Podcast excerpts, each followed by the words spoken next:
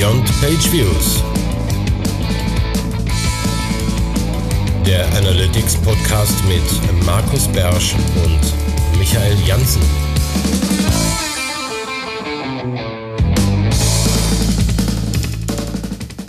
Okay, da sind wir wieder. Hallo und herzlich willkommen zu Beyond Page Views, nächste Ausgabe. Und wahrscheinlich habt ihr es im Titel schon gelesen. Es ist diesmal wieder ein Thema, was dem einen oder anderen bekannt vorkommt, weil es ist die Trendstudie von äh, Tracken, wo wir drüber reden wollen. Äh, Timo ist also wieder im Studio. Hallo Timo. Hallo, hallo. Also im virtuellen Studio natürlich. So, und in einer ganz anderen Ecke des virtuellen Studios haben wir den Michael. Hallo Michael. Ja, genau. Hi, hier ist Michael Jansen. Ich bin heute auch wieder dabei. Wunderbar. So, also, ähm, da es ja jetzt keine Überraschung mehr gibt, was das Ding des äh, Monats ist diesmal, ähm, würde ich gerne, Michael, zeigst du auf irgendwas oder hältst du nur einen Stift hoch? Ich halte nur einen Stift hoch. Alles klar, gut. Ähm, also wir sehen uns zumindest teilweise hier. Ähm, machen wir ganz schnell ein bisschen Housekeeping und dann ähm, versuchen wir die Fundstücke so schnell wie möglich loszuwerden. Ähm, als erstes nochmal natürlich das Thema iTunes, hatten wir ja letztens noch angesprochen, alles ist viel schöner geworden, deswegen merken wir jetzt auch, wenn wir neue Bewertungen haben. Ähm, diesmal nochmal ganz persönlich für die neueste Bewertung äh, Grüße an Eva. Ähm, ich hoffe, die Klausur ist gut gelaufen und äh, wenn ihr auch iTunes habt und gegrüßt werden wollt, dann gebt uns doch einfach eine Bewertung und vielleicht reicht das ja fürs nächste Housekeeping. Genau, die Eva, die hat nämlich eine Klausur geschrieben in Webanalyse. Hm. Also es war nicht von meinem, von, von, von meiner Vorlesung. Nein, irgendwo anders werden wahrscheinlich auch Webanalyse-Klausuren geschrieben. Ja, ich weiß, also ich glaube, Timo, du machst auch irgendwo noch äh, Vorlesungen, oder? Ja, ich mache selber in äh, Würzburg bei Mario Fischer an der FH in Würzburg. Und wir machen mit Tracken noch, ein Kollege macht an der FH in Wedel. Okay, cool. und Tom, und Tom Albi dann auch noch in Hamburg, glaube ich. Genau. Dann müsst ihr eigentlich fast alle zusammen haben. genau. ja, irgendwo da hat Eva eine Klausur geschrieben, die bestimmt top gelaufen ist, will ich hoffen. Ähm, dann nochmal kurz zur letzten Sendung. Da hatten wir ja kein richtiges Ding des Monats, aber trotzdem war, ähm, glaube ich, das Thema Tag Manager Template so ein bisschen ein heimlicher Schwerpunkt. Und ähm, wie vermutet wird uns das wahrscheinlich auch noch so ein bisschen weiter begleiten. Ne? Der nächste Wurf sind jetzt irgendwie äh, Enhanced E-Commerce Events als Template. Äh, bei Simo Hava gibt's da wieder was drüber. Einen Link packen wir einfach in das Thema Housekeeping. Und ähm, ja, das, das wird sich weiterdrehen, das Rad. Ich bin gespannt, was da noch so passiert. Was sagst du dazu, Timo? Ähm, ich kann einen heißen Tipp geben. Das soll jetzt keine Werbeveranstaltung werden, aber wo du gerade Simo Ahava erwähnt hast, ähm, der tritt bei uns auf dem Analytics Summit auf. Jetzt ja, sehr cool. Ähm, kann man jetzt schon mal rauslassen, genau. Und äh, einer der einer der Top-Speaker wahrscheinlich, der relativ selten auch generell auftritt. Tatsächlich habe ich fünf Jahre lang an ihm rumgebaggert, dass er mal nach Deutschland kommt und bei uns auftritt. Und äh, der wird dort wahrscheinlich eine ganze Menge äh, Insights loslassen und natürlich auch Zeit für Fragen haben. Ja, sehr cool. Alles klar. Gut, dann ähm, wollen wir durch die Fundstücke gehen schnell. Ja. So schnell es geht. Wunderbar. Gut, dann äh, fange ich an äh, mit dem ersten Fundstück, habe ich bei mir selbst gefunden. Ähm, es ging darum, ähm, dass ich ähm, von einem Kunden konfrontiert wurde mit der Frage, warum ist denn hier eigentlich die Absprungrate über 100 Prozent und wie kann das sein? Ähm, die Antworten sind im Prinzip bekannt, aber es gab halt mehrere Antworten und ich habe denen nicht allen gleich getraut. Also habe ich mich nochmal hingesetzt und habe ausprobiert, wie man äh, diese Zahl überhaupt irgendwie manipulieren kann, nach oben oder nach unten. Äh, das Ergebnis habe ich kurz zusammengeblockt und für alle, die sich da Gedanken drum machen, denen sei gesagt, äh, da ist zwar was drin, wie man es theoretisch verhindern kann, aber ich halte das für unnötig, weil das kann nur da auftreten, wo man ähm, auf Basis von relativ wenigen Einstiegen und Absprüngen halt ähm, die Zahlen betrachtet. Und das sind sowieso selten Zahlen, die man sich anschauen sollte. Wenn da irgendwie sieben Leute abgesprungen sind und da steht 300 Prozent Absprungrate, dann ist das nichts, wo ich mir Gedanken machen muss eigentlich. Ja, das war schon.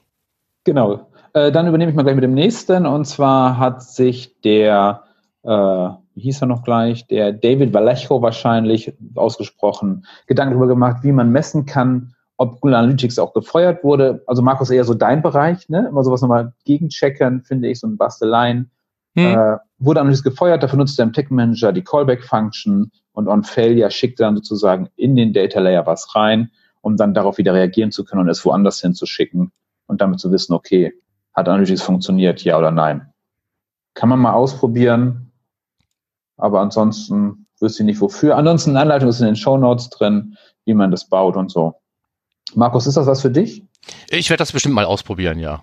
Genau. Genauso wie das eine oder andere, was dann später ja in die gleiche Richtung geht, ähm, werde ich auch mal ausprobieren. Ob ich das jetzt irgendwie brauche auf jeder Website, weiß ich noch nicht.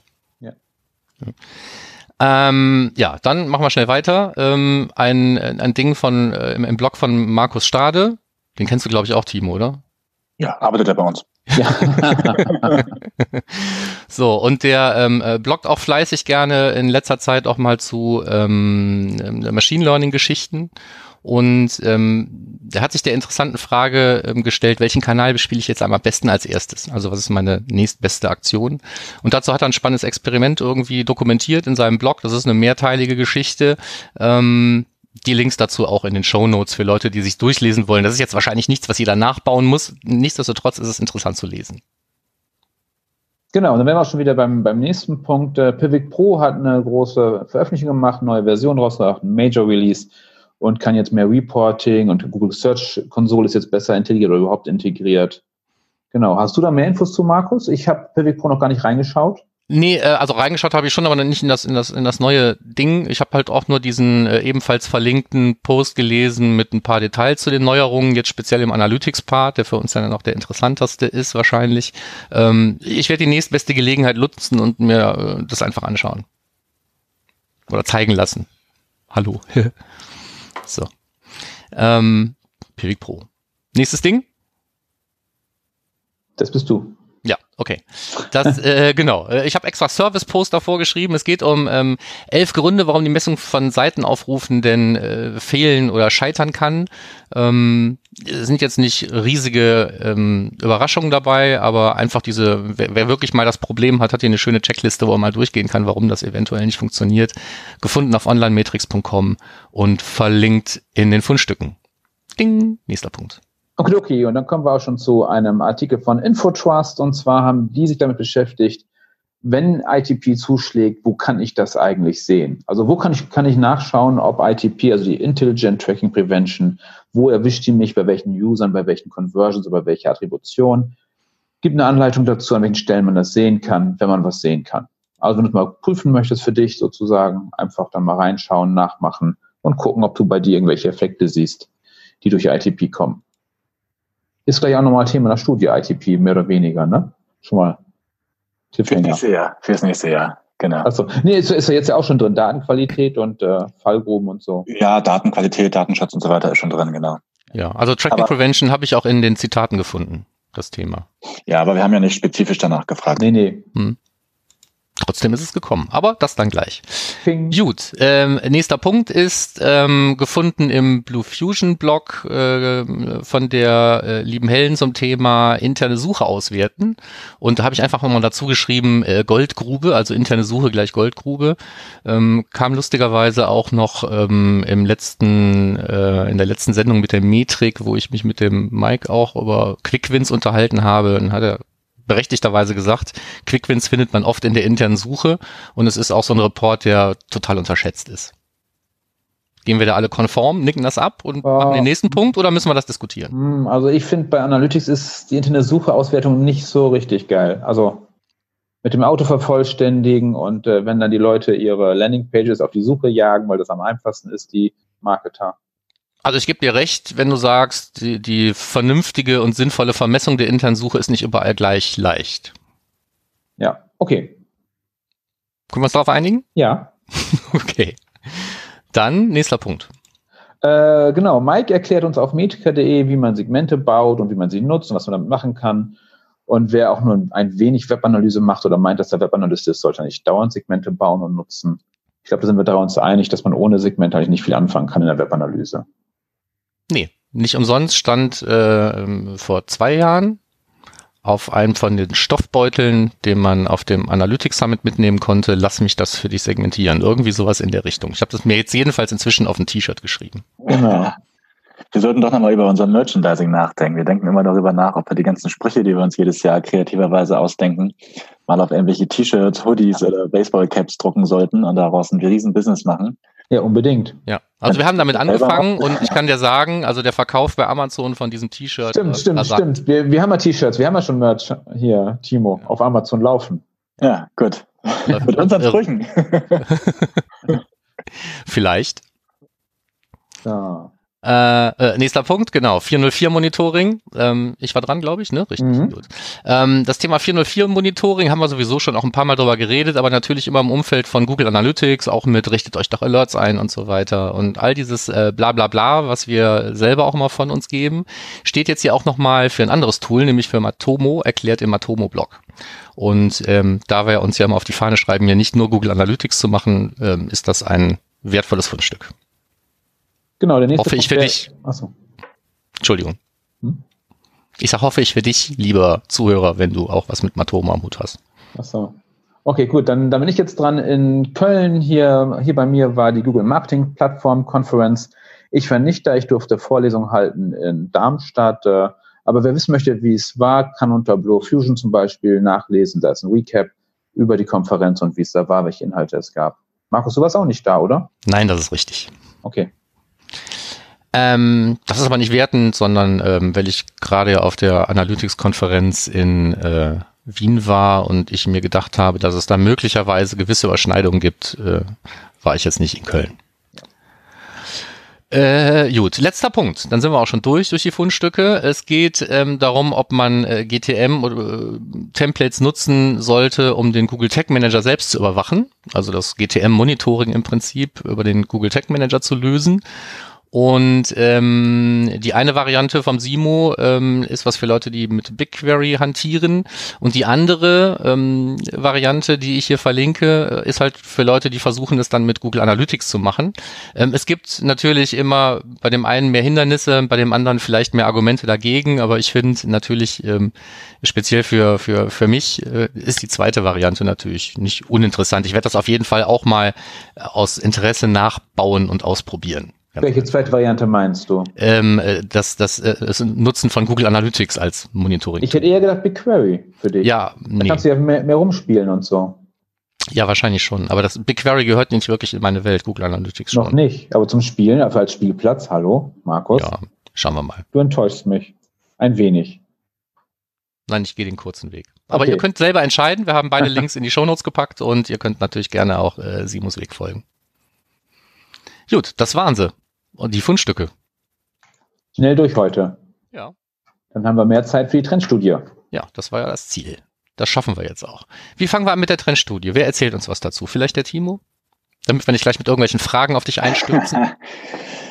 ja, kann ich machen.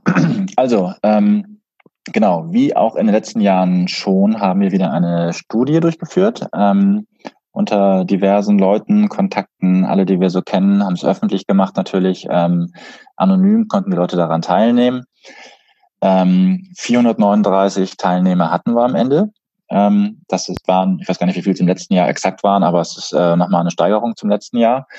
Ähm, wir haben, wie auch im letzten Jahr schon, ähm, eine Zweiteilung gemacht in zwei verschiedene Fachbereiche, nämlich einmal digitale Analyse und für den Bereich Conversion-Optimierung. Ähm, und das Schöne ist natürlich, dadurch, dass wir mittlerweile schon ein paar Jährchen machen, ähm, immer durchaus auch mal ein paar Fragen ergänzen, aber das Gros der Fragen äh, wiederholt sich über die Jahre.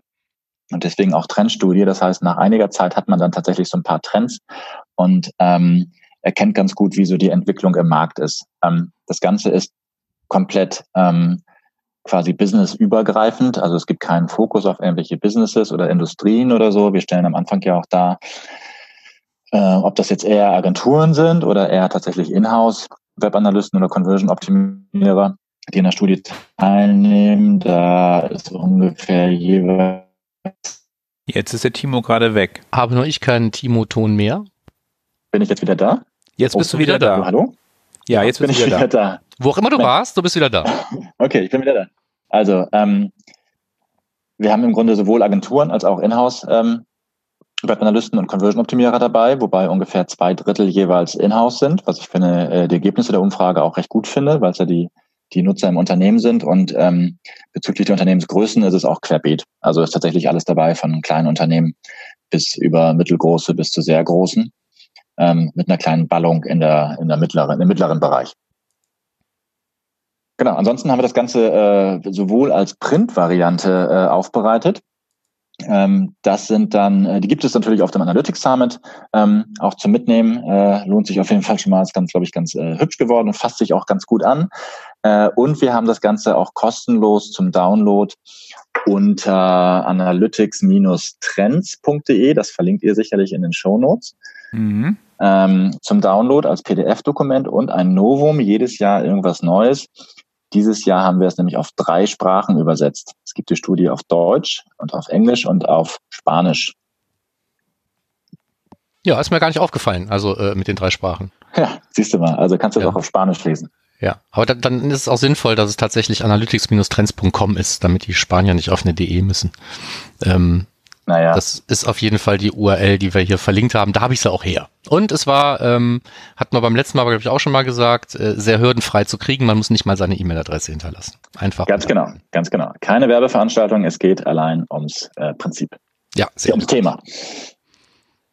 Ja, dann zu den Zahlen, die du eben gesagt hast, hatte ich mir nämlich auch lustigerweise schon ein oder zwei Dinge ähm, notiert. Nämlich, wie du selber auch gesagt hast, äh, ist es halt prima, dass es halt hauptsächlich, ich sag mal sowas wie echte Anwender sind. Ne? Also der Anteil an Agenturen ist relativ konstant. Ähm, und bloß weil bei den Leuten IT-Dienstleister steht, heißt das eben nicht, dass es äh, keine Anwender sein können. Ne? Ähm, was, was so die Belastbarkeit der Antworten angeht, sage ich mal. Ne? Ja, und was halt, was halt da ganz gut ist, ist, dass natürlich Agenturen oder Consultants oder Freelancer oder so natürlich ähm, vielleicht ein Ticken advanceder sein können, aber zumindest nicht zwangsläufig das äh, reale Bild widerspiegeln. Und ich glaube, wenn man da eine gute Mischung hat und vor allen Dingen eine gute Mischung an vielen unterschiedlichen Unternehmen, verschiedener Industrien und Größen, kriegt man am besten eine Mischung hin und ein ganz gutes äh, zumindest halbwegs repräsentatives Ergebnis. Mhm. Ja. Ja, und ich hatte mir auch mal rein Interesse halber, um, weil ich mir im Vorfeld auch die Frage gestellt habe, naja, nehmen da vielleicht einfach auch immer die gleichen Leute teil, ne? wenn wir jetzt, äh, weiß ich nicht, von, von 2016 bis jetzt irgendwie die, die Trends vergleichen können, mhm. basieren die mehr oder weniger auf den gleichen Leuten. Und ähm, da habe ich mir aus der 2018er Studie einfach auch mal die Zusammensetzung, ne? also wo kommen die Leute her, sind es Agenturen oder E-Commercer oder IT-Dienstleister und so weiter, mhm. angeguckt. Und da ist mir aufgefallen, dass viele Sachen zwar relativ konstant sind, aber speziell irgendwie im Bereich E-Commerce, so von 14 Prozent auf 20 Prozent Anteil. Ähm, also auch wenn Torten doof sind, ne, äh, sieht das so aus, als wären da jetzt mehr E-Commercer dabei. Jetzt hatten wir 14 Prozent. Ich habe das nicht aus dem letzten Jahr vorliegen, aber waren es davor 20 Prozent? Also ist weniger geworden, oder? Nee, umgekehrt meine ich. Nee, 14 ist jetzt dieses Jahr. Achso, nee, weniger, ja, genau, äh, äh, sind weniger geworden. Ja, es waren 20 Prozent im letzten Jahr. Ja, ähm, meine, also ich habe da jetzt nur eine, eine ähm, meine eigene Interpretation für. Ähm, also natürlich gibt es immer eine Durchmischung. Es gibt sicherlich Teilnehmer, die jedes Jahr daran teilnehmen. Äh, es gibt immer wieder neue, es gibt welche, die wegfallen. Äh, tendenziell dadurch, dass die Zahl der Teilnehmer gewachsen ist, ähm, wird es natürlich auch logischerweise neue geben, die vorher nicht mitgemacht haben. Ähm, mein, meine Interpretation dafür ist, dass es insgesamt in dem Bereich der digitalen Analyse ein Stück weit weggeht von den reinen Online-Pure-Playern und E-Commerce-driven Unternehmen und auch viel, viel mehr, als es vor zehn Jahren vielleicht noch war, äh, B2B-Unternehmen und vielleicht nicht so die typischen Onliner-Unternehmen sowohl in dem Markt mitspielen als auch an der Studie teilnehmen. Und das könnte ja eine Erklärung dafür sein, dass dann E-Commerce ticken weniger ist. Jetzt müsste man natürlich gucken, ob jetzt irgendwie andere, andere Bereiche, äh, wie irgendwie, weiß ich nicht, Finanzen oder Gesundheit oder Energie oder so mehr geworden ist. Ähm, das habe ich jetzt nicht analysiert. Hm. Nee, aber die, die Erklärung klingt auf jeden Fall super nachvollziehbar. Ja, ob es jetzt wirklich ist, werden wir nie erfahren. Aber das ist so ähm, ein, ein, ein Ding, was mir halt aufgefallen ist, weil der, der Rest bewegt sich halt mehr oder weniger im gleichen Bereich. Ne? Das heißt also, die Verluste verteilen sich da offensichtlich irgendwie auf die anderen Branchen. Mhm. Ja, gut, so. Dann ähm, das zu der Studie. Michael, du bist so still. Ja, nee, ich, ich, ich höre euch aktuell zu. Genau. Ja. Also ich fand es schön, dass es halt echt viele Teilnehmer jetzt sind. Das fast 500 Teilnehmer. Mhm. Das finde ich, das ist schon echt ein, ein, ein feiner Schnitt, dass man schon relativ gute Zahlen damit zusammenbekommt. Da werdet ihr auch jedes Jahr besser mit euren Recruiting von den Teilnehmern wahrscheinlich. Das wird tatsächlich jedes Jahr mehr. Ich weiß gar nicht, wie wir, wie viel wir in der ersten äh, Studie hatten. Die ist ja auch schon ein paar Jährchen her. Ähm, ich glaube 2015 oder 16 haben wir die erste gemacht. Ähm, weiß ich nicht mehr, wie viele es da waren, aber tatsächlich knapp 500 finde ich schon einen ganz guten Überblick. Aber ähm, ja, wir arbeiten immer dran und wahrscheinlich helft ihr damit ja auch, dadurch, dass ihr die Studie verbreitet, äh, dass dann vielleicht im nächsten Jahr äh, wir die 500 überspringen. Das wäre natürlich ganz schön. Bestimmt.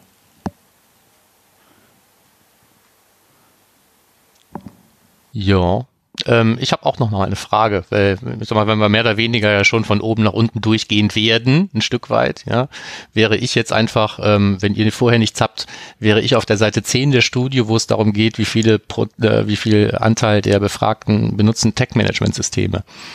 Und wenn ich da jetzt sehe, dass neun von zehn Leuten, mehr oder weniger fast neun von zehn Leuten ähm, mit einem Tech-Management-System arbeiten, dann frage ich mich eben, ähm, da hatte ich im Vorfeld ja versucht, auch bevor wir angefangen aufzunehmen, so ein bisschen zu erfühlen, ähm, wie groß wird da wohl der Anteil auch der Leute sein, die vielleicht auch mit äh, Analytics 360 arbeiten oder die überhaupt mit Google Analytics oder anderen Tools arbeiten? Das wissen wir jetzt halt nicht, ne, weil es halt nicht, halt nicht erfragt wurde.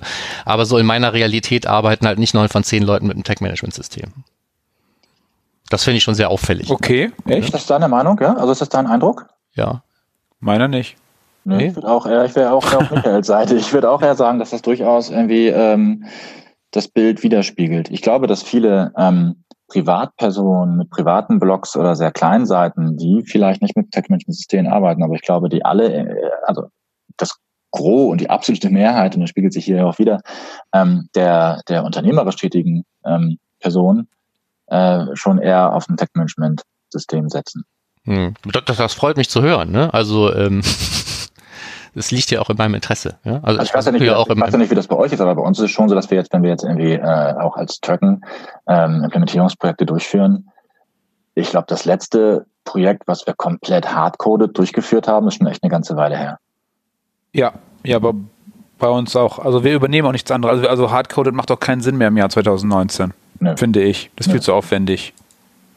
Ja, nee, finde ich auch. Ne? Also wenn ich irgendwas mit Implementierung zu tun habe, dann ist das auch so. Ne? Aber ich sehe halt, äh, auch ohne dass ich was mit Implementierung zu tun habe, in viele, in, äh, bei vielen Websites natürlich naturgemäß irgendwie nicht so ein riesengroße Player, ähm, aber eben auch in die Webanalyse rein und ähm, äh, sie auf, sie auf der Website, was da wie verbaut wurde und so weiter. Und das muss jetzt nicht immer nur WordPress sein oder so.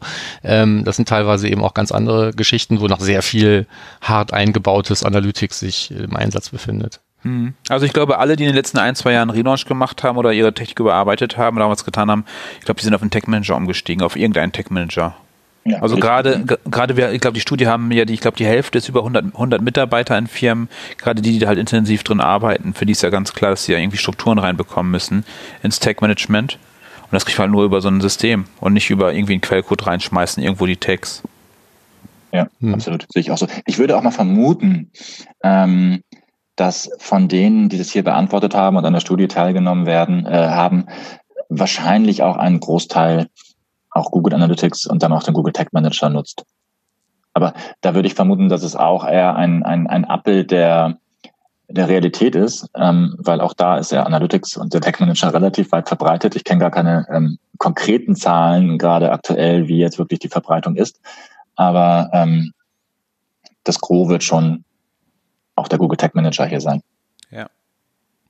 Ja, gut, interessant. Dann, dann ähm, äh, habe ich eine eigenartige Wahrnehmung in einer ganz eigenen Bubble, in der ich mich da bewege. Musst du mal einen Crawler anschmeißen. Ja, muss ich mal machen. Genau. Äh, oder, oder, oder, oder besser evangelisieren, wie auch immer, man weiß es nicht. Ja. Äh, gut, also dann genau, springen wir mal virtuell auf die nächste Seite. Ja, mache ich. Da geht's dann äh, um die äh, KPIs, wie man, wie die kommuniziert oder distribuiert werden. Und da ist halt echt ganz klar zu sehen, dass die Leute immer mehr auf, auf externe Tools äh, umsteigen. Ja, da haben wir hier ne? Datenvisualisierungstools, äh, vor vier Jahren steht hier 18 Prozent, dann auf 36 hoch, 61 und jetzt bei 70 Prozent. Ja, also das ist schon das äh, ordentlich. Habe ich, mir, hab ich mir auch markiert hier. Äh, ich habe es nicht als digital, sondern tatsächlich als äh, Printheft vor mir liegen. Ja. Wenn ihr das nicht als Print haben solltet, wir schicken euch das gerne zu. Also ähm, auch, auch, auch danke. Wir sind hier eigentlich ganz digital. Also ich zumindest. ähm, ja, sehe ich absolut. Ähm, ich glaube, auch da zeigt es wahrscheinlich ein bisschen so die allgemeine Marktentwicklung. Also auch Tableau hat sicherlich in den letzten vier Jahren ganz gut zugelegt an Market Share. Ja und in der, ist in der Wahrnehmung deutlich, deutlich stärker geworden. Aber ehrlicherweise auch so ein Data Studio ähm, als natürlich kostenlose Variante hat sich in den letzten vier Jahren ja äh, dramatisch weiterentwickelt. Also ich hatte ähm, konnte im letzten Jahr äh, in San Francisco mal mit dem Produktmanager von Data Studio sprechen und ähm, die haben in den äh, es war das ersten drei Quartalen im letzten Jahr, also Q1 bis Q3, ich glaube, es waren 65 neue Features gelauncht.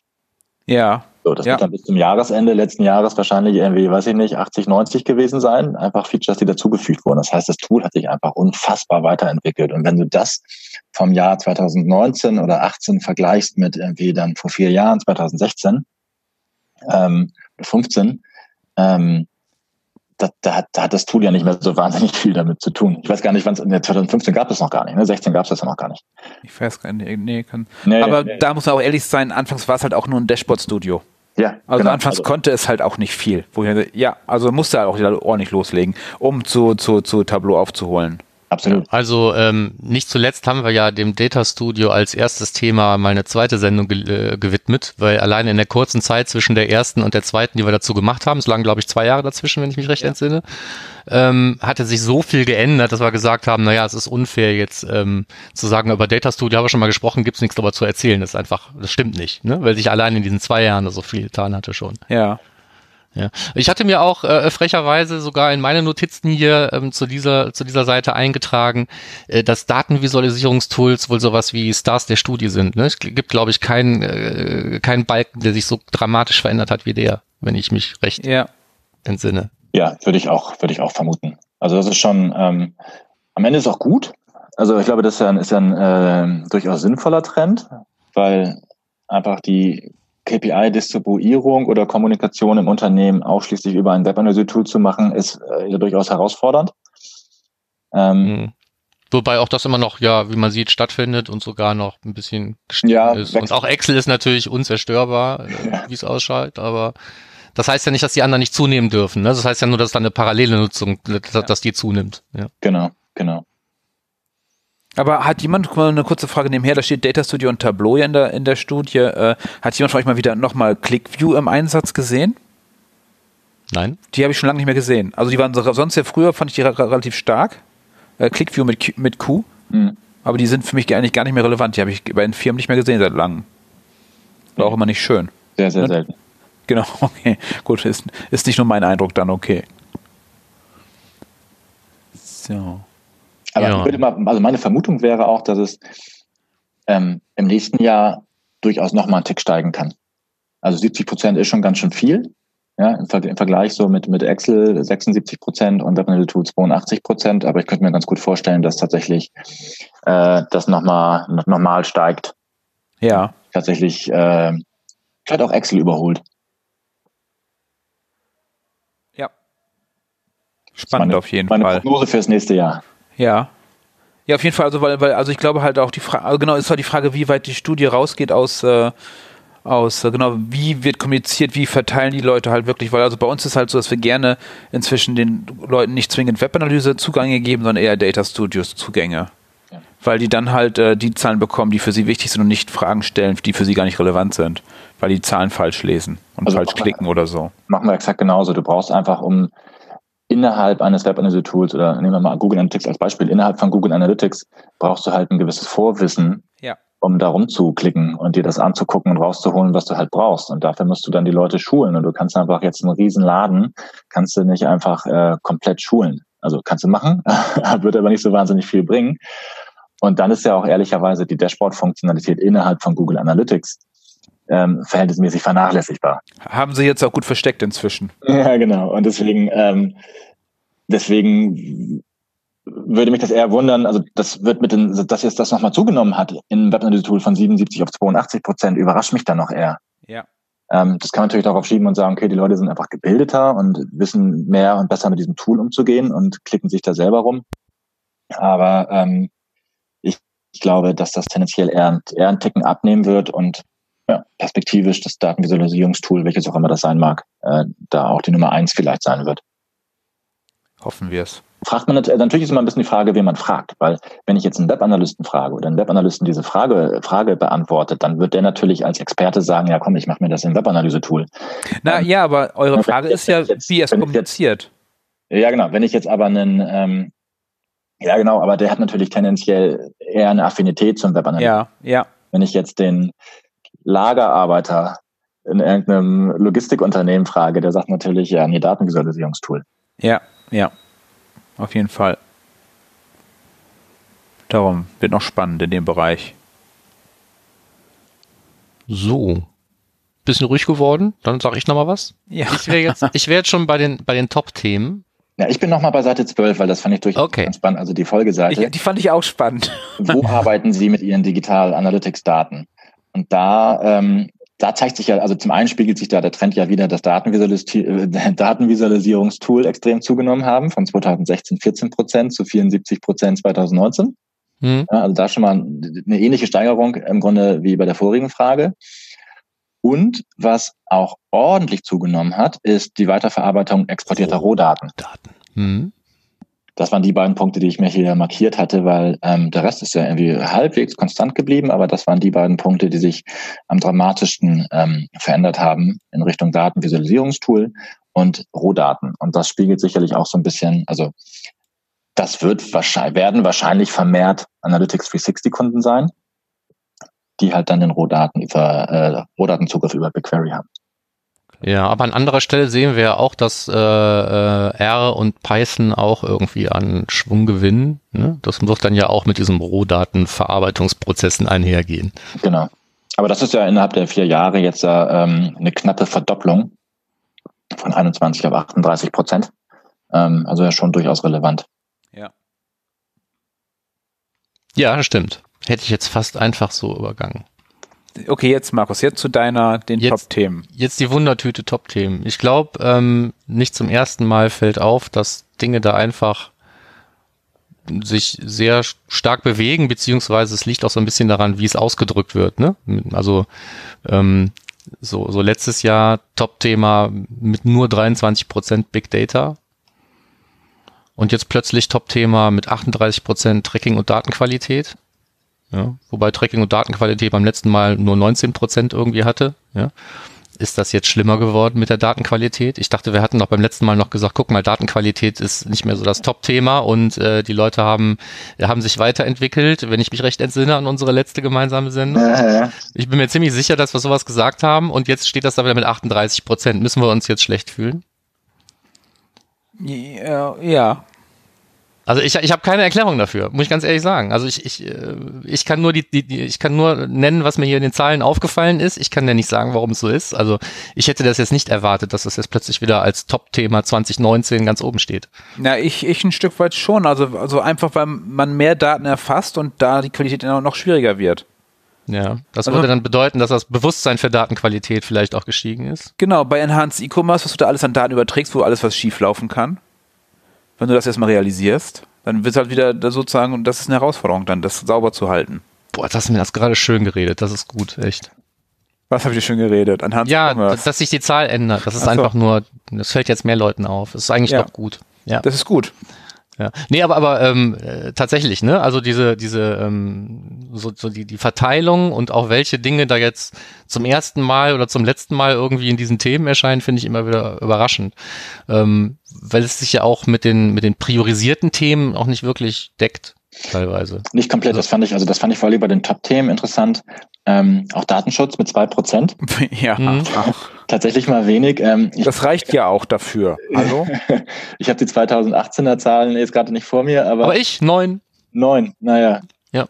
Ähm, also entweder haben die es alle im letzten Jahr äh, um den 25. Mai rum dann tatsächlich alle erledigt, abgehakt, sodass es jetzt kein Thema mehr ist dann wären aber auch neun Prozent im letzten Jahr ein bisschen wenig gewesen. Oder es war einfach im Januar, als wir, wenn wir die Umfrage immer machen, äh, noch kein Thema. Hätten wir sie im Mai gemacht, wären es wahrscheinlich 95 äh, Prozent gewesen letztes Jahr.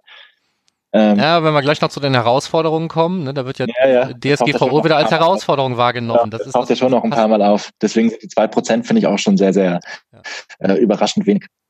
Ja. Also so will nicht sagen, dass es inkonsistent ist, aber die Leute scheinen die, die Themen einfach auch teilweise in andere Schubladen zu stecken und deswegen kommen wahrscheinlich auch solche Verschiebungen zustande. Ja. Ja, okay, weil wie gesagt, priorisierte Themen ähm, kommen ja im Prinzip danach. Ne? Da sind dann, weiß ich nicht, die äh, KPIs plötzlich da reingeschossen. Gab es die vorher nicht? Ähm, nee, ich meine, wir haben sie vorher nicht abgefragt.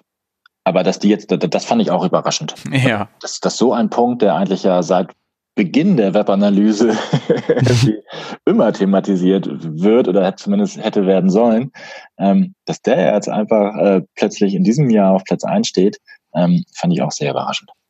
Hat die Customer Journey vom Thron gestoßen. Ja. Ja. Ich fand aber sowieso, dass gerade in den unteren Bereichen, also abgesehen jetzt von den KPIs, aber dass danach schon doch ordentliche, ähm, die, die Reihenfolge ordentlich durcheinandergewirbelt wurde. Also Datenvisualisierung mhm. spielt ja eigentlich das wieder, was wir gerade schon besprochen haben. Genau. Ja, war ja ein Platz drei jetzt, davor, ja. davor gar nicht dabei und jetzt irgendwie Platz drei bestätigt oder gehalten.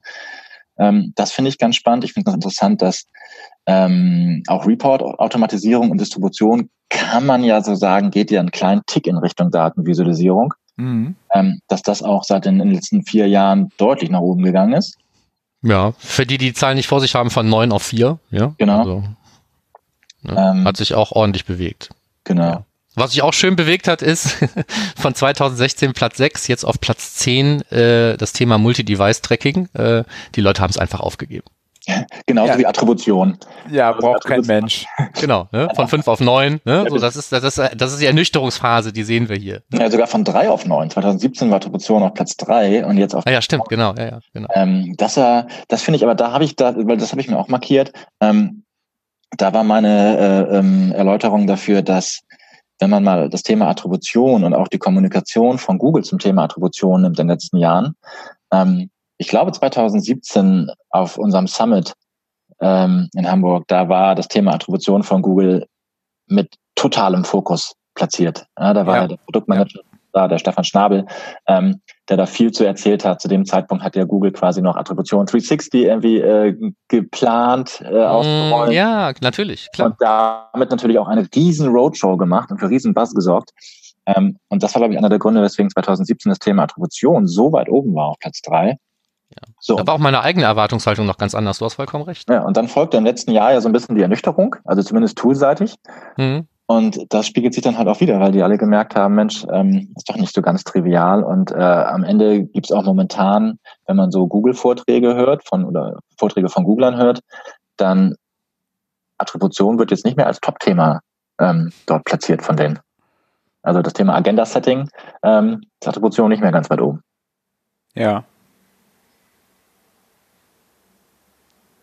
Ja, Herausforderungen. Aber die haben wir im Prinzip Herausforderungen haben wir jetzt schon fast mit abgearbeitet, als wir eben ähm, schon gesagt haben, Datenschutz, ne? jetzt hier plötzlich 18 Prozent neben ja. Datenschutz oder speziell DSGVO immer noch als Problem war, ist auch lustig. Vielleicht ganz kurz nochmal zu den vorigen, also zu den priorisierten ja. Themen, da fand ich durchaus noch zwei Sachen spannend. Zum einen Tech-Management ist ordentlich abgerutscht, ähm, was so ein bisschen dafür spricht, dass es halt äh, Commodity ist, also mittlerweile halt nicht mehr neu, sondern wirklich irgendwie, wie auch vorher schon ähm, gesagt, ganz gut etabliert ist und eigentlich weitestgehend genutzt wird. Deswegen natürlich kein Prio-Thema mehr, wenn ich es schon hab. Genau. Ähm, was ich aber überraschend fand, oder beziehungsweise das Thema Kampagnen-Tracking war vor ein paar Jahren noch auf Platz eins, aber wahrscheinlich der gleiche Grund, ist einfach Commodity, wird einfach gemacht und deswegen keine Prio mehr, weil Kampagnen-Tracking jetzt auf Platz fünf abgerutscht ist. Ja, also, also wenn, das läuft also. Wenn neun ja, von zehn Leuten da auch einen Tech-Manager nutzen, dann sind die bestimmt auch besser im Kampagnen-Tagging als die in meiner Welt. Genau. Aber ich wollte sagen, weil, weil in meiner Welt, also das ist immer immer der Horror-Kampagnen-Tracking. Also ich habe überlegt, ob die Kampagnen-Tracking gut für die gleich sind wie Attribution und sich das dann so aufteilt. Weil ich sage, mh, mm, weil das ist so, wo ich sage, oh, Kampagnen-Tracking, es wäre schön, wenn es funktionieren würde, wenn alles richtig machen würden, aber irgendwie. Ja. Zumal, also für mich passt das auch nicht dazu. Ähm, ich hätte das Thema später aufgegriffen, können wir aber jetzt gerne vorziehen. Ähm, äh, die Leute nehmen ja sowas wie Tracking Protection tatsächlich auch als Problem wahr. Ne? So auf Seite 22 kommt dann das auch irgendwann, ne? Das, in diesen, ja. in diesen ja, Zitaten. Ne? So. Das heißt also, ähm, dass das äh, Kampagnentracking nicht einfacher geworden ist, ne? wenn wir jetzt mal äh, uns ganz ernsthaft überlegen mit diesem ganzen ITP und ETP und all diese bösen drei Buchstaben. Ähm, habe ich das auch nicht verstanden, ganz ehrlich gesagt. Weil Kampagnentracking wird ja im Moment nicht einfacher. Oder es geht halt tatsächlich darum, dass sie sagen, das Tagging habe ich im Griff und dann ist es für mich okay. Ne? Also kommt jetzt drauf an, was meinen die Leute mit Kampagnentracking an der Stelle? Weil für mich, für mich gehört da direkt zur Attribution dazu. Das also, kommt erschwerend dazu, genau. Ja, ja ist die Frage, was Sie damit meinen. Also das kann man natürlich hm. jetzt aufhand der Fragestellungen und der Antworten nicht, äh, nicht analysieren, ob mit Kampagnentracking jetzt das Anfügen der OTM-Parameter gemeint ist. Hm. Hm. oder dass er in die Attributionsrichtung geht. Weiß ich jetzt ehrlich gesagt gerade auch nicht. Nee. Können wir hier auch nicht klären. Aber zur Interpretation. Genau. Ähm, ja, kann sich jeder ja dann selber so zurechtbiegen, wie es in seine Theorie passt. Genau. ja, dann äh, äh, sind wir bei den Herausforderungen, richtig? Mhm. Okay. Also ich habe mir zwei Dinge notiert, ganz einfach hier, äh, warum ist für 18 Prozent jetzt die DSGVO immer noch eine Herausforderung, müsste doch für alle Realität sein, keine Ahnung. Und passt, Findest wie du? wir eben schon gesagt haben, ja nicht äh, zu dem Thema, dass Datenschutz ja eigentlich nur für zwei Prozent irgendwie überhaupt ja. noch ein Thema ist. Mhm. Ja. Ähm, wissen wir auch nicht, wahrscheinlich auch sowas wie, ja, DSGVO ist nicht Datenschutz, ne, deswegen sind die vielleicht hier irgendwie getrennt, die Zahlen, werden wir nicht mehr rausfinden. Aber es ist halt eine interessante Geschichte. Und was mir natürlich auch aufgefallen ist, ist, ähm, ähm, wie soll ich es ausdrücken, ähm, ähm, das gefühlte Know-how hat stark gewonnen. Ja, Wahnsinn, ne? Ja. Also das ist, das ist mal ein schöner Trend. Ne? Also 42 Prozent äh, finden ähm, oder fanden irgendwann mal irgendwie, dass es eine Herausforderung ist, auf, auf Know-how-Seite irgendwie aufzuholen, wahrscheinlich mit dem Wettbewerb oder genug Know-how zu haben, um überhaupt mit Zahlen arbeiten zu können. Und das denken jetzt nur noch 14 Prozent, also Keiner 42 mehr. auf 14. Die wissen ja. jetzt alles. Ja, das ist das, deswegen habe ich gefühlt das Know-how ja. gesagt. Ne? Ja. So. Das fand ich interessant. Aber können wir auch nicht interpretieren, können wir nur feststellen. Ne? Da haben wir ja alle einen Anteil dran, oder? Ja, ja, ja, oder, oder genau, ne? Also wer jetzt sagt hier, guck mal, es werden Klausuren geschrieben in Webanalyse, ne? Alles wird gut. Ähm, Know-how wird jetzt viel mehr vermittelt als 2016, mag das ja vielleicht auch stimmen. Ja, das denke ich schon. Also ich denke schon, dass da ein Zusammenhang ist tatsächlich zwischen zunehmenden Studiengängen, zunehmenden Dozenten, Absolventen, ähm, Konferenzen, Bücher. ähm, ja, also ist ja, ist ja durchaus einiges passiert seit 2016. Insofern, ähm, das finde ich aber einen ganz, ganz schönen Trend. Ähm, genauso wie auch, auch wenn es ein bisschen bedenklich ist, dass es wieder zunimmt, aber interne Widerstände hat ja im Vergleich zu 2016 auch ähm, ja, sich fast halbiert. Ist also kein ähm, durchaus einfacher geworden, aber steigt wieder ganz ordentlich in den letzten Jahren. Das äh, stimmt mich ein bisschen bedenklich, aber ja noch auf recht niedrigem Niveau.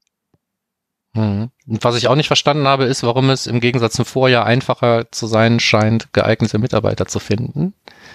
Das hatten wir im letzten ja, Jahr ja auch so irgendwie. So 30 auf 26 Prozent ist jetzt nicht so, wo ich sagen würde, okay, da ist jetzt irgendwie ein Trend zu erkennen. Nee, das ist eben, das geht halt gegen den Trend eigentlich, ne, so ein bisschen. Ne? Das ist ja, war ja eigentlich als, als größeres Problem wahrgenommen worden und dann ist es jetzt wieder ein etwas kleineres Problem. Oder, wir, oder das letzte Jahr war ein Ausreißer. Es gab besonders wenig Leute, die man brauchen konnte im letzten Jahr. Das kann auch sein. Was ich da eher interessant finde, ist Umsetzung von Daten, Informationen in Aktionen. Da hatten wir eigentlich 16, 2016, 17 und 18 eine recht hohe äh, Herausforderungsbewertung. Mhm. Und äh, jetzt für 2019 nur 10 Prozent. Also wir kamen die letzten beiden Jahre 33 Prozent und jetzt runter auf 10 Prozent. Mhm. Ähm, das fand ich auch ein bisschen überraschend, ehrlicherweise, weil ähm, mir ist jetzt nichts bekannt, was jetzt passiert wäre, warum plötzlich das Leben einfach geworden ist und ich alle meine Daten und Informationen problemlos in Aktionen umsetzen kann und es keine Herausforderung mehr ist. Ja, ja, ist die Frage dann. Hm, hast du recht. Können wir uns jetzt aber, glaube ich, auch so rausreden, dass es, ähm, dass es nicht mehr als Herausforderung wahrgenommen wird. Oder es ist, ne? oder Weil das war ja die Fragestellung. Oder es ist Verknüpfung mit steigendem Know-how. Je mehr Know-how ich habe, desto, desto weniger ist es eine Herausforderung. Es wird ja auch mehr getestet und so weiter, ja. Und dann ist der Test zu Ende und dann hast du auch wirklich eine Aktion umgesetzt. Wir wissen es nicht. Aber es ist doch schön. Also das ist doch eine Zahl, die man gerne liest. Ja, absolut, absolut. Ja, wenn wir jetzt noch ein bisschen interpretieren wollen, könnten wir sagen, es wird jetzt tatsächlich auch mehr zu Aktionen irgendwie führen, was man aus den Zahlen herausliest. Wäre ja schön, ne? Also man findet jetzt mehr Insights über die Datenvisualisierungstools und ähm, Auswertung von Rohdaten und dann kann man auch mehr umsetzen. So, das ist das, was in der Studie eigentlich steht. Genau, hat da noch weniger interne Widerstände, also ja. bahnfrei zu agieren. Ja, also wer jetzt keinen Bock hat auf Webanalyse, der ist selber schuld eigentlich. Ja. Okay, habt ihr noch was dazu oder wollen wir ein bisschen scrollen? Oder blättern in deinem Fall, Timo? Blättern, gerne. Ja.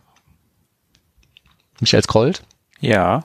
Ja, also ihr müsst mir jetzt irgendwie helfen, weil ich habe jetzt eigentlich bis Seite 22 nichts mehr. Da habe ich zwar jede Menge wahrgenommen und so weiter und auch Dinge, die wir eben schon angesprochen haben in diesen Zitaten. Ne? Mhm. Also ähm, mir ist noch ein bisschen, da kommt ja als nächstes kommt jetzt ja die, die Rubrik mit der äh, SWOT-Analyse, also Stärken, Schwächen, Chancen mhm. und Risiken. Ähm, da habe ich mir so ein paar Kreuzchen gemacht bei Sätzen, die ich ganz interessant fand. Ähm, dass Know-how durchaus irgendwie ernster genommen wird und gut ist, das haben wir ja gerade schon in der anderen äh, Umfrage, ja in der anderen Fragestellung hier auch gehabt, ähm, dass was relativ häufig vorkam, tatsächlich die Antworten, das sind ja äh, Freitextantworten gewesen, ähm, sehr häufig der Fokus auf den User lenken und sowas in der Richtung genannt wird. Also äh, absolut positiv. Also dass es tatsächlich jetzt nicht darum geht, irgendwie Daten zu erheben, weil ich es kann oder Daten zu heben, weil ich irgendwie lustige Reports und Dashboards baue, sondern tatsächlich ähm, Daten hebe, um mehr über den User zu erfahren und Dinge besser zu machen, was ja auch das widerspiegelt, was wir gerade besprochen haben. Ähm, ja. Das ist mir irgendwie aufgefallen, dass sehr häufig der Kunde genannt wurde, um den, um den es ja auch geht. Also das ist äh, durchaus sinnvoll. Ja, das passt ja auch dazu, dass irgendwann später dann im, im Conversion-Optimierungsteil irgendwie UX als Top-Thema äh, und Herausforderung beim Testing ist. Ne? So, also ich kann halt UX nur dann verbessern, wenn ich, wenn ich äh, eben auch, sagen wir mal, die, ähm, die Auswirkungen von irgendwelchen Veränderungen dann auch vernünftig messen kann. Und deswegen muss der User ja im Fokus stehen. Klammer zu. So, Entschuldigung. Ja, wollen wir mal zur Conversion rüberspringen, wenn die Zeit fortschreitet? Ja, können wir gerne machen. Ja, ansonsten die restlichen Sachen, also wenn es auch in Richtung Verantwortlichkeit, da hat sich ja auch nicht so wahnsinnig viel getan. Budgetveränderung ähm, ist im Grunde auch eher, eher gleichbleibend. Ja, ja, wobei ich mir gerade bei Budget ja gedacht habe, es ist ja Marketingbudget, ist ja Webanalyse. Mhm. Wo ich mich ja inzwischen frage, ist Webanalyse überhaupt Marketing? Oder ist es eigentlich Controlling und ganz anderer Topf? Aber das ist so meine eigene. Na, es ist also, ähm, zum einen ist es ja, wenn du die erste Frage daraus nimmst, also wer verantwortet den Bereich Digital Analytics, das ist ja schon ganz. Zu zwei Drittel beim Marketing, glaube ich. Marketing. Ja, aber da gehört es meiner Meinung nach ja nicht hin. Also das ist jetzt ja, da fängt es ja schon an für mich. Wo ich sage, was hat denn Marketing mit Controlling zu tun? Weil es ist ja die, die, das Controlling der Maßnahmen auch. Ja, ich finde es da schon richtig aufgehoben, ehrlicherweise. Ja, ich finde jetzt ja. die Webanalyse oder die digitale Analyse in der Controlling-Abteilung aufgehoben wäre. Nein, nein, nein, nein, aber es ist halt Web Wenn nicht gut. Web-Controlling. Nee. Also ich habe auch gerade Blödsinn gesagt. Das sind gar nicht zwei Drittel. Zwei Drittel ähm, der Marketingabteilung verantworten das Thema Conversion-Optimierung, aber ich glaube nur 42 Prozent der Marketingabteilung verantworten Webanalyse. Das heißt, genau. da ist es ja noch nicht mal der, die Mehrzahl. Ist ja gar nicht so schlimm. Genau. Aber nur so.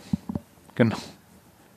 Aber was auffallend ist, ähm, dass die bei der ähm, Budgetveränderung, also auf Seite 26 der untere Chart, ähm, mhm. dass da eine Abnahme ist, bei der steigt um mehr als 10 Prozent und steigt um bis zu 10 Prozent. Und eine Zunahme ist bei Sinken und bei Gleichbleiben. Also das ist ja immer, ne, wenn man jetzt als äh, quasi als Dienstleister würde man ja denken, wäre ja viel besser, wenn das steigt aber ähm, bleibt eher gleich. Also jetzt kein, was das Budget, die Budgetverteilung angeht, jetzt kein unfassbarer Wachstumsmarkt. So hatte ich die Zahlen auch interpretiert. Ja, ja also aber, sagen, aber, wenn halt das, aber wenn halt das Mediabudget steigt. Ja, sowieso, klar, wenn wir hier nur von Anteilen reden. Ne? Genau, genau, weil das kann ja absolut kann das ja mehr Geld werden, was ich halt glaube, weil die Leute mehr Geld in die digitale Werbung stecken. Und dadurch werden die halt Budgets größer. Sehr kluger Einwand. Ja. Nur mal so. Genau. Lassen wir mal so stehen. genau. ja.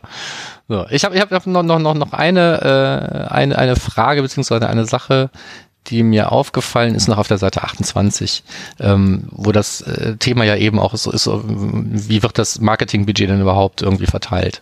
Ja? Und da scheint, also eine Sache, die wir eben auch schon angesprochen haben, so der, ähm, der Glaube an Attributionsmodelle ein bisschen zu sinken. Ja.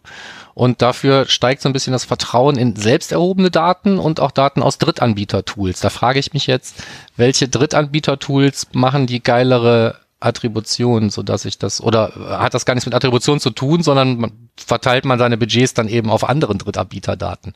Das ähm, habe ich nicht wirklich nachvollziehen können, aber vielleicht. Ich schon. Ja, okay. Google Ads, Facebook Ads haben alle ihre eigenen Daten. Ach, das sind die Drittanbieter-Tools. Schätze ich. Ja, würde ich auch vermuten. Würde ich auch vermuten. Ja. Nee, stimmt. Gut, dass wir darüber geredet haben. Ja, okay, das, gut. Ja, das kann schon sein. Gut, dann, dann wären wir jetzt tatsächlich im conversion Nee, aber noch, ich, ich frage mich eher bei äh, der und dem unteren Chart auf Seite 28, auf welchen Ebenen attribuieren Sie das 7 und das ist ja konstant zum letzten Jahr, hat sich ja fast durch die Bank fast nicht verändert. 67 Prozent sagen Cross-Channel. Ähm, ganz ehrlich, das glaube ich nicht. Also ich glaube nicht, dass zwei Drittel aller Unternehmen tatsächlich eine funktionierende Cross-Channel-Attribution haben. Das sind all die, die Printwerbung schalten und da ähm, äh, die Aktions-URLs drin haben. Die Bitly-URL im Print Das haben. ist dann Cross-Channel. Also das ist ja nur die Frage, wie man, also wenn man sagt, das Einzige, was ich Cross-Channel machen kann, ist irgendwie von, von, von, von, von, von Print zu Online oder sowas. Das Einzige, was ich hinkriege, von Print auf die Website, das mache ich zu 100 Prozent, dann ist das, äh, dann attribuiere ich da eben auf dieser Ebene. Also so würde ich das einfach interpretieren. Und nicht, dass die alle sagen, ich habe das hier äh, wie Sau in der Tasche und habe hier überall Beacons verteilt in meinen Läden und was weiß ich nicht alles. Das wird, wird, wird, würde nicht so sein, würde ich denken. Und ich trecke auch die Fernsehwerbung und so in Analytics. Ja, ja und habe den Leuten irgendwelche Apps und Plugins untergejubelt und überhaupt weiß ich alles. Und das machen zwei ja, Drittel und, und ich bin Face-App, so. nee, da hast du recht. Das ist, äh, ja. ja. Also ich glaube nur, wenn, wenn wir jetzt, wenn wir offline komplett rausließen, selbst dann würde ich nicht glauben, dass zwei Drittel alle Online-Marketing-Kanäle als Cross-Channel-Attribution, also eine Cross-Channel-Attributionsmodellierung machen. Hm. In, in nee. welcher Form auch immer. Also ob jetzt also auf regelbasiert oder wie auch immer. Aber ähm, das, das kann ich mir nicht vorstellen. Also allein Social Media ist ja schon immer eine Problematik. Und ähm, das also, also wenn wir da reingehen, also ich glaube denen halt auch nicht, dass sie erweiterte oder eigene Attributionsmodelle benutzen. Also dass ein Viertel das macht. Da, also das ist ja das Gleiche, wo ich sage, oh, da wäre ich, also, boah, es ist immer noch Last Cookie Wins bei den meisten. Nö, 20 Oder, 19 Prozent hier laut der Aussage hier. Ja, ja, nach, nach der Aussage, wo ich sage, boah, das ist die Realität aber anders. Mit ja, welchem, mehr, mehr als mit welchem Viertel, Tool machen die das mehr denn? als ein Viertel attribuiert auch Cross-Device. Ja? Was Ja. haben die alle Signals eingeschaltet? Ne? Zwei Prozent irgendwie überschneidende Daten in ihren Berichten oder was meinen die damit? Ja. Ja? Verstehe ich halt auch nicht. Nee, aber wir, ja. Also tendenziell kann man wahrscheinlich aber schon sagen, dass, also könnte ich mir vorstellen, dass Teilnehmer der Studie eher vielleicht auch die sind, die das Thema einen Ticken advanceder verstehen. Ja. Ja. Aber haben 28 Prozent dann irgendwie, arbeiten die mit User-ID alle irgendwie auf einem Großteil ihrer Besucher? Oder was meinen die? Ich weiß es nicht. Vielleicht meinen die innerhalb von Google Ads? Attribuieren Google Ads Umsätze Cross-Device, das ist ja möglich. Ja. Überzeugt dich nicht die Argumentation. Nein, aber nicht wirklich. Ja, aber, aber gut, wir, wir, wir ich, Facebook ich, kann auch bleibt man Cross-Device. bei. Es, es macht mehr Spaß, aber ähm, wenn, wenn, bloß weil wir hier in einer Analytics-Sendung sind, müssen wir den Conversion-Teil ja nicht 100% überspringen, wenn es nach mir geht. Ja. so, okay. Alles klar. Ähm, hat jemand was Spezielles dazu vielleicht? Äh, du, was umkringeltes, so auf den ersten Seiten? Weil mir ist da jetzt ähm, im Großen und Ganzen jetzt nichts aufgefallen, ähm, was mich überrascht hätte. Ne? Also da stehen so Sachen drin wie Optimize ist halt irgendwie das Top-Tool bei allen eben bei den Leuten, die nicht so auch nach eurer Einschätzung äh, Heavy-User sind. Ja, so das ist aber fand ich jetzt nicht verwunderlich. Ähm, ich habe jetzt nicht geguckt, wie das zum letzten Jahr irgendwie sich genau bewegt hat oder so, aber es ist halt auch ein gutes Tool, finde ich. Werden wir demnächst auch mal drüber reden. Das ist so die Sendung, die wir schon hundertmal verschoben haben. Und ähm, was ich, was ich mich eben gefragt habe, ist eine Frage, die kommt erst ganz spät auf Seite 41 und ich denke, da wird dazwischen auch irgendwas Erwähnenswertes von euch gefunden worden sein. Also ein, Also go. ein Punkt, den ich durchaus noch ganz am Anfang auf Seite 34 interessant fand, war, ähm, arbeiten Sie bei Ihren Conversion-Optimierungsprojekten mit einer externen Agentur zusammen? Ähm, 48 zu 52, also 52 Prozent sagen ja mit einer Agentur, 48 Prozent machen es in-house. Ähm, soweit erstmal so gut, aber die Veränderung ist ganz interessant, weil 2018 waren es nur 41 Prozent, die mit einer Agentur zusammengearbeitet haben und jetzt 52. Ähm, was auch immer der Grund dafür ist. Aber das ist ja schon mal eine ganz ordentliche Steigerung und wäre interessant zu wissen, ob das ein Trend wird oder ist. Mhm. Ja. Ja, und eigentlich auch noch dann äh, vielleicht für, für die nächste Studie dann, was die Agentur eigentlich bietet. Ist es, ist es die technische Hilfe? Ist es die äh, tatsächliche Testing-Hilfe? Ist es die Workshop-Hilfe oder was? Weil das kann ja alles sein. Ja. Erstmal. Das stimmt. Aber ich finde, was dazu kommt oder dazu passt, ist dann auch die äh, auf der gleichen Seite. Ähm, wie wird sich das Conversion Optimization Budget 2019 im Vergleich zum Jahr 2018 in Ihrem Unternehmen verändern? 43 Prozent bleibt gleich, okay, aber steigt um bis zu 10 Prozent und steigt um mehr als 10 Prozent, sind insgesamt über 50 Prozent. Und das ja. finde ich gerade im Vergleich zum ähm, digitalen Analysebereich, wo wir die gleiche Frage hatten, da ist es ja eher sehr konstant bis abnehmend fast. Ähm, ist es jetzt hier im Conversion-Optimierungsbereich ja total im steigenden Bereich. Ja. Ja, finde ich jetzt aber nicht überraschend, ne? Weil wenn wir gesagt haben, dass ähm, also wenn wir ja auch in, den, auch in der letzten Studie schon dran geglaubt haben, dass irgendwie so die Durchdringung und Reife und Nutzung und so weiter irgendwie steigt, ne, im Analytics-Bereich, dann zieht ja der Conversion-Optimierungsbereich, ich sag mal so natürlich irgendwie hinterher. Ne? Mhm. Das heißt, da wo, wo das eine dann, sagen wir mal, schon irgendwie den nächsten Level erreicht hat, da zieht dann irgendwie ähm, die Traktion an im Bereich Conversion-Optimierung und das sieht man dann vielleicht eben auch an solchen Zahlen. Ja, man sieht ja eben auch, dass, dass, dass, dass es mehr genutzt wird und für mehr Leute ein Thema ist, ne? auch wenn jetzt nicht unbedingt, ähm, würde ich auch nicht erwarten, dass jetzt ähm, ähm sowas wie, naja, also AB-Tests, wir, wir sind jetzt über AB-Tests erhaben und machen jetzt nur noch irgendwie Multivariate-Tests oder sowas. Ne? Das sieht man nicht in den Zahlen, muss man ja aber eben auch nicht, das wäre ja die falsche Erwartung. Ja, ich finde, das sieht man schon, ein, ein Stück weit, äh, nämlich auf Seite 37. Dass, da fragen wir ja nach, welche Testvarianten oder welche Testverfahren ähm, am häufigsten verwendet würden, äh, werden. Und da hat man den Vergleich zu 2018 und 19. Mhm. Da hat tendenziell ja von einer Immernutzung des AB-Testing ordentlich abgenommen, aber der Trend des Multivariaten-Testings hat ja äh, ganz ordentlich zugenommen. Also es wurde ja letztes Jahr noch sehr, sehr wenig, also eher selten und nie verwendet und jetzt ist es eher gelegentlich und selten. Also der, ja. da gibt es dann schon einen ganz guten Trend und der nächste Trend ist Personalisierung das sieht man, kann man jetzt ja ganz schön dargestellt, dass man, dass ja der, die hinteren Balken, also selten und nie im letzten Jahr noch deutlich überwogen und jetzt das eher äh, gelegentlich und selten ist. Also eine kleine Trendverschiebung von hinten in die Mitte. Mhm. Ja, also dass das Personalisierung auch ein Thema ist, was irgendwie anzieht, das, das glaube ich auch. Ähm, dass das wirklich in der Realität jetzt viel weniger AB-Tests und viel mehr Multivariate-Tests stattfinden, weiß ich nicht, ob wir das hier wirklich rausziehen aus den Daten oder dass jetzt einfach mehr Leute angefangen haben, auch mal Multivariate-Tests zu machen und deswegen die Zahlen zustande gekommen sind. Also diese Verteilungen hier, die prozentualen. Ähm, das wäre jetzt mehr so meine Interpretation gewesen davon. Ja.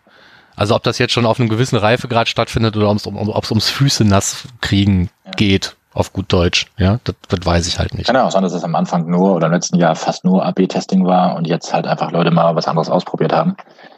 Ähm, was ich aber noch als ziemliche Veränderung ganz interessant war, war bei der vorigen Seite, Seite 35, die Toolnutzung. Weil da mhm. haben wir ja im Vergleich zu Analytics oder zum digitalen Analyse-Part ja die Tools abgefragt.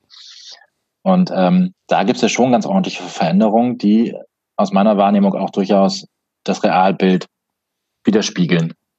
Also klar mag ein bisschen an der an der an der Gruppe der Umfrageteilnehmer liegen, aber das Optimize da ja schon sehr stark gewachsen ist im Vergleich zum Vorjahr. Parallel Optimizely fast, also die haben sich ja fast ausgetauscht, also fast umgedreht. Ja, aber da hat ja Optimizely, glaube ich, auch gut mitgeholfen mit einer neuen Preispolitik. Das wäre auch genau mein Argument gewesen. Ja. Also das spiegelt das tatsächlich ganz schön wieder. Vielleicht sollte man das dem Optimizely CEO mal zuspielen. Aber ähm, das ist tatsächlich, würde ich auch sagen, ein ziemlich hausgemachtes, ziemlich hausgemachte äh, Grund für die verschiedenen. Ja, also, ja, zum einen ist Google auch Optimize besser geworden und so, aber zum anderen halt auch ganz klar, wenn jemand was, wenn jemand Editor extrem teuer wird, ist halt vorbei. Ja. Ging ja auch auf Kosten vom Visual Website Optimizer. Ja, und, und äh, Oracle, also beziehungsweise Maximizer. Also genau. das ist ja aber auch, wenn man da haben Also ist nicht das ist nicht das einzige Tool, was hier verloren ja, hat. Ne? Also aber so lange machen wir die Studie für den Conversion Optimierungsbereich ja noch nicht, deswegen haben wir jetzt 18 und 19 mhm. als Zahlen. Aber ich würde mal vermuten, dass 2015, 16 Maximizer wahrscheinlich auch nochmal deutlich mehr als sieben Prozent hatte. Die waren ja echt gut verbreitet und irgendwie äh, sind die durch die Oracle-Übernahme da so ein bisschen von der Bildfläche verschwunden. Ja, so, das ist das, was ich eben so versucht habe, einfach lapidar in zwei Sätzen zu übergehen, aber ihr habt natürlich recht. so, ja, aber ähm, der Kern stimmt, ne? Also äh, Optimize ist einfach das Top-Tool und ist schon auf dem Vormarsch und das sieht man eben auch. Ja, nicht nur, dass es mit dem Markt mitwächst, sondern wie jetzt gerade nachgewiesen eben auch durch Marktverdrängung oder günstige Entwicklungen am Markt, wie ihr gerade beide so schön gesagt habt, äh, begünstigt da eben auch gewonnen hat. Ja. Ja. So, und äh, ja, Testverfahren hatten wir ja schon. Ähm, Seitenbereiche, irgendwas Erwähnenswertes? Ich fand jetzt nicht. Nö. Nö, ich fand auch nicht. Also das Einzige, was ich hier mir markiert hatte, ist Newsletter. Im unteren Bereich deutlich mehr geworden. Ne? Also wie häufig führen Sie Tests auf den folgenden Seitenbereich durch? Newsletter äh, ordentlich gestiegen. Und das spiegelt sich aber auch wieder, äh, wieder bei welche KPIs liegen Ihrem Test zugrunde. Und da haben wir ja auch Newsletter-Anmeldungen auch als deutliches Wachstum von 30 auf 36 Prozent. Ähm, was ja mhm. so ein mhm. bisschen, könnte man jetzt, ich weiß nicht, ob es ein Trend ist, aber zumindest äh, spiegelt das das jetzt wieder. Ähm, man beim Thema Conversion-Optimierung auch ein Stück weit nicht nur den Fokus auf die Makro-Conversions hat, sondern halt auch auf die Mikro-Conversions wie Newsletter, Anmeldung zum Beispiel. Und dass in dem Bereich halt viel getestet wird, weil offensichtlich oder idealerweise auf Basis der Daten nachgewiesen werden konnte, dass Newsletter-Anmeldungen vielleicht auch nicht total schädlich fürs Geschäft sind. Ja, ja. Ja, unterschätzt. Der Kanal. Aber ist ja auch richtig so, ne? So, sonst wird es ja nicht mehr funktionieren. Stell dir mal vor, jeder würde Newsletter verschicken, wäre furchtbar. Äh, gut. So, und dann finde ich noch ganz interessant durchaus auf Seite 40. Da fragen wir ja, welche Datenquellen nutzen Sie für die Konzeption Ihrer Tests? Ja. Da fand ich, da habe ich mir markiert, die, also alle die ganzen unteren Bereiche, die ordentlich nachgelassen haben. Also Usability Labs, Personas, Online-Befragung, Konkurrenzanalyse. So eigentlich diese tendenziell etwas wissenschaftlicheren Methoden haben im Vergleich zum Vorjahr teilweise ja extrem nachgelassen. Was meine Interpretation ist, dass viele Unternehmen ins eigentliche Doing und in die Umsetzung, in die Exekution übergegangen sind und sich weniger mit Theorie und Wissenschaft auseinandergesetzt haben. Ja. Ja. Ja, können wir das übersetzen in ja, lieber, mehr machen, weniger reden. Lieber weniger, lieber weniger Zeit in Hypothesenbildung stecken, äh, lieber mehr umsetzen? Genau, Test einfach ausspielen. Ja. Ja. stimmt. Nee, interessant. Aber ich muss ja noch mal eine Seite zurück. Entschuldigung. Ähm, hatte ich mir notiert, habe es mir aber gar nicht richtig aufgeschrieben mit, mit Seitenzahl. Und zwar ist man das traurige Sterben des Testings auf Mobile Apps. Heißt das, dass man Mobile Apps nicht mehr testen muss oder dass Mobile Apps einfach kein Thema mehr sind und dass deswegen die mobile Website im ähm, gleichen Maß angestiegen ist? Das ist halt fast super ätzend. Das ist halt super ätzend. naja, steigt doch. Also ich hatte mir eher, bei der Seite hatte ich mir eher markiert, dass Mobile overall wächst. Also sowohl Tablet als auch mobile Webseite als auch Mobile App. Ja, ja, muss es ja auch. Wächst ja eigentlich gar nicht schnell genug, wenn man sich anschaut, dass ja mehr als 50 Prozent irgendwie das Thema äh, auch als Herausforderung wahrnehmen. Ne? So, wenn das so viele als Herausforderung wahrnehmen, müssten ja auch viel mehr Tests da stattfinden. Ja.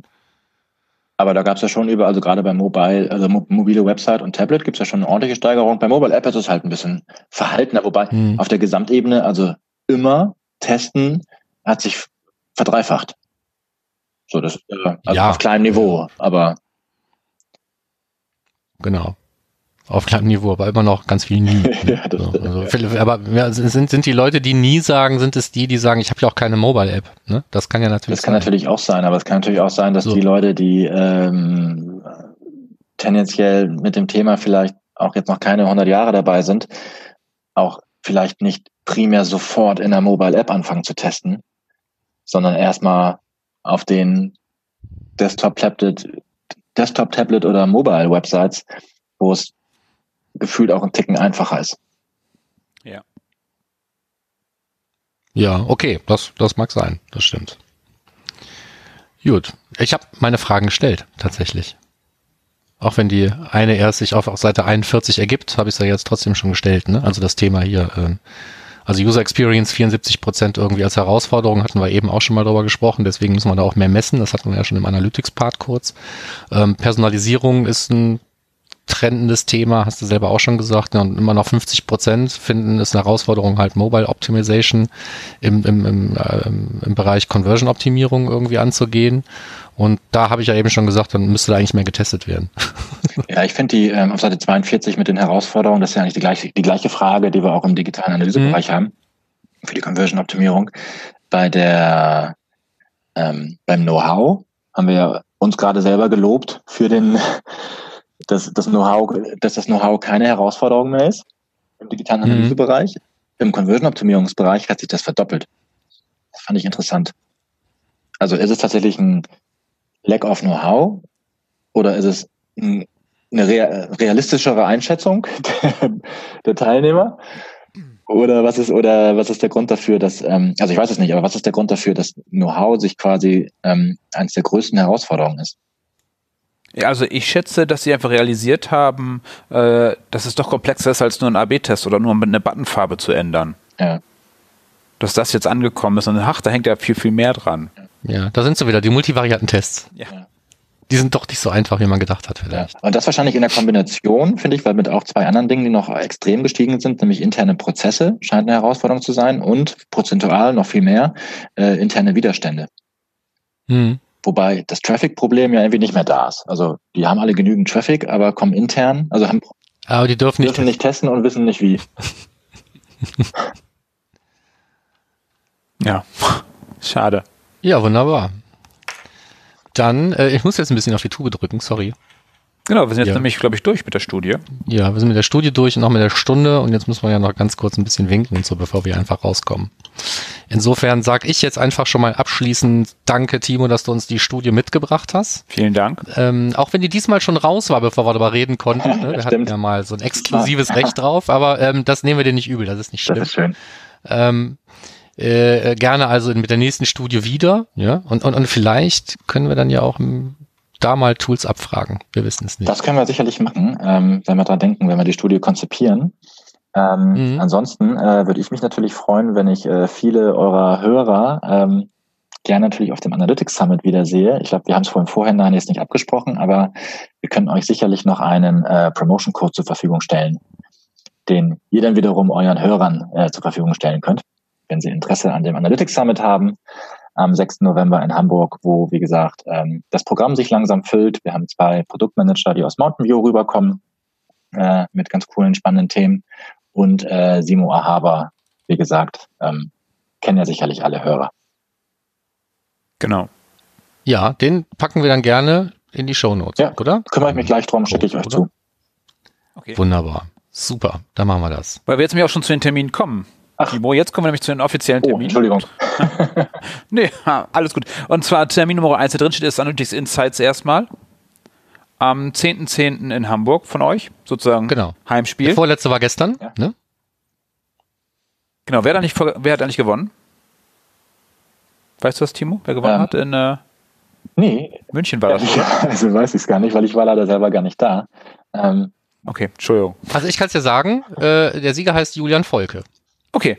Wunderbar, dann sehen wir den ja auf jeden Fall schon mal wieder auf dem Summit. So ist es. Und ein paar andere auch und noch denjenigen, der sich ein Ticket verdienen kann, jetzt beim letzten Termin in Hamburg. Ganz genau. So, was haben wir noch für Termine? Wir haben, äh, ich habe es reingeschrieben, ich gebe es zu, äh, den OMT in Wiesbaden am 6.9., weil ich nämlich da bin, wenn ich genau, mich da sehe. Dabei. Gelten die gleichen Dinge wie immer. Ne? Sprecht mich an. Ich habe noch ein paar Aufkleber. Ähm, ich freue mich über jeden, der mich kurz anhaut und sagt, ich hasse, nein, ich mag deinen Podcast.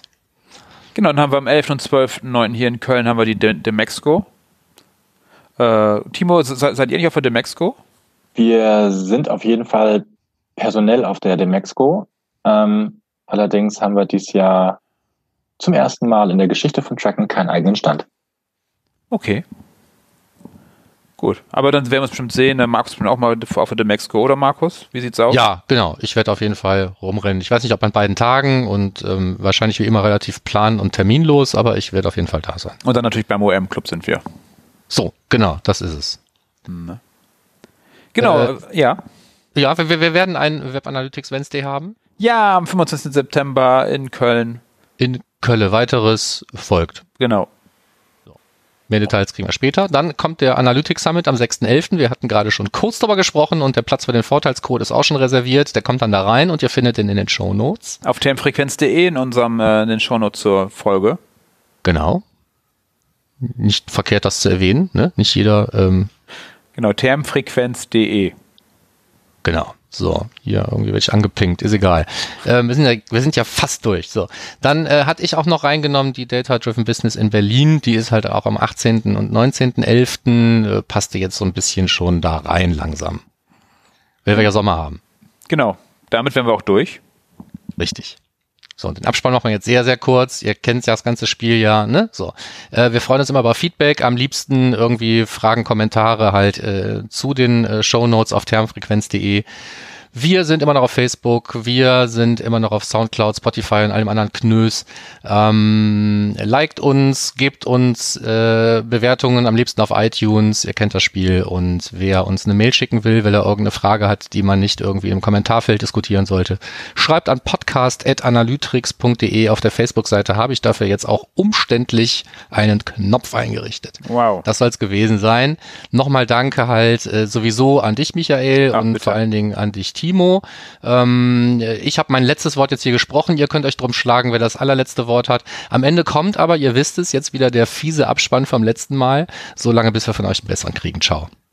Genau, und von mir auch. Hier ist Michael. Hier, ciao und bis zum nächsten Mal. Ja, vielen, vielen Dank für die Einladung. Alles Gute, bis bald. Ciao, ciao. Wer hat an der Uhr gedreht? Ist es wirklich schon so spät? Soll das heißen, ja ihr Leute, mit Podcast ist nun Schluss für heute. Das war die Sparversion unseres Abspanns. Bis zur nächsten Folge.